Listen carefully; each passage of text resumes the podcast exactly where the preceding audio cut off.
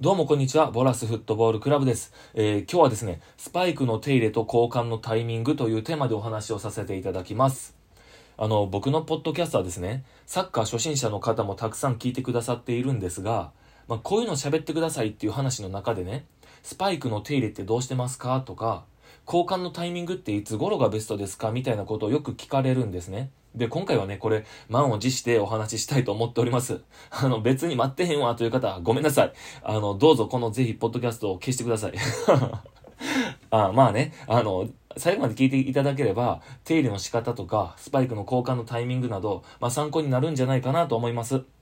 でね、まず、スパイクの手入れについてなんですけれども、これは土のグラウンドでサッカーしているか、芝生でサッカーをしているか、はたまた人工芝でサッカーをしているかで、まあ、話が変わってきます。で、土のグラウンドや、まあ、荒れた芝生であれば、トレーニングの後は泥や砂がスパイクにこびりつきますよね。で、このこのままの状態でね、次のトレーニングまで放置してしまうと、まあ、汚れがカピカピになってこびりつくんで、まあ、どんどんスパイクが傷んでしまうんですね。えなので、毎回トレーニングが終わったら、スパイクの手入れをしてください。で、これどうやるかっていうと、まずはね、泥や土を落とします。で、僕はこれ人工素材のスパイクを履いているんで、まあ、クリームを塗ったりはしなくってですね、濡れ雑巾で拭いて、こう、泥を落としていくんですね。で、これ雨の後などのピッチであれば、まあ、汚れもひどくなるんで、まあ、その時は水でね、あの、外側だけをこう軽く洗い流しながら、えー、雑巾でこすって泥を落としたりしています。まあ、とにかくね、泥を落とす、えー、汚れを残さないっていうのが大切なんです。で、これ僕はね、軽く水で流すことで、なんかこう乾いた時にキュッとなる感じが好きなんですね。履き心地もキュッとしていて、あとボールタッチもね、なんかキュッキュッとします。で、これ伝わってますかね？あの、これ結構ね、なんかやりやすい感覚というか、あの、新品の素材の感覚みたいなのを、こう、あの、毎回体験できるんで、僕はしっかりこう、ちょっと濡れ、濡れた雑巾とかで拭いて、あの、スパイクを元通りにしています。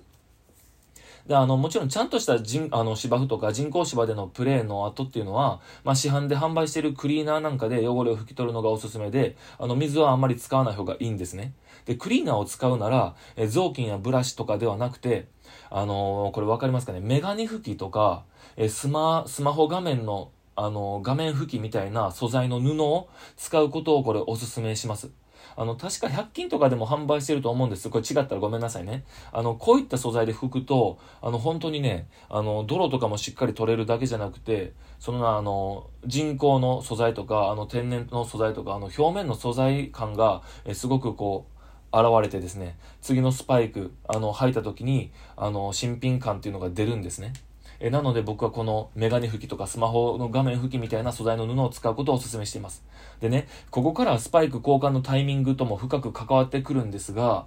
あの、スパイクを履くときに必ず使う靴べらこれについても知っておいてほしいことがあってですね。靴べらってクッション性とかグリップ力がめちゃくちゃ大切なんですね。サッカーのパフォーマンスを高めることにもこれ繋がってきます。と同時に、怪我の予防にもなってくるんですね。で、この靴べらもスパイクを履き続けているとすり減ってきて、クッション性やグリップ力がなくなってくるんです。なので、定期的に買い替えることをお勧めします。あの、買い替えのタイミングは、母子球のあたりが、えー、こう、凹んでくる。そして硬くなってくる。こういう状態の時は、もうすぐ買い替えた方がいいです。あとはね、あの、かかとのあたりが潰れていたりとかしたら、まあ、迷わず交換することを僕はお勧めしています。あの、これね、あの、結構思ってるより早いタイミングで交換が必要になってくるんですね。買い替えのタイミングは、へこんで硬くなっていたらです。で、最後にね、えスパイクの買い替えのタイミングについてなんですが、まあ、ほとんどの方が交換を考えるタイミングっていうのは、裏のポイントがね、すり減った時じゃないですかこれ確かにスパイクのポイントがすり減ったら、滑りますし、もはやあのポイントのないスパイクはスパイクシューズとは言えないですよね。で、この考えはとってもわかるんですが、おそらくポイントがすり減って、えー、交換っていうタイミングだと、まあ、いろいろと遅いんです。これどうしてかというとですね、スパイクって使い続けていると表面が硬くなってきたり、型崩れをしたりするんです。で、こうなってくると、本来のスパイクの形でのポイントの位置なんかをバランスよくこう配備している、配置しているもんですから、あの、型崩れした後の状態だとうまく体重が乗らずに、あの、つまりポイントが機能せずに、踏み込むことができなくなってしまうんですね。しかも型崩れした状態だと、アンバランスな位置にポイントがついていることになって、足首や膝なんかの怪我につながります。で、これだけじゃなくってですね、畳みかけるようなんですが、スパイク本体にもクッション性というものがあって、靴べらを抜いた状態でね、あのー、靴底をこう内側から押すと、それなりのクッション性を感じることができるんですが、これも使い続けてくると、あの、硬くなってくるんです。で、こうなるとね、一気に怪我の危険性が高まります。えつまり、スパイクってね、ポイントが減っていたら、えー、減っていなかったらね、ずっと使えるわけじゃなくって、減っていたら交換というタイミング、そういったタイミングではなくって、スパイク交換のタイミングは、型崩れしてきたタイミングや、クッション性がなくなってきたタイミングがベストだっていうことです。靴べらもこれ定期的に交換してください。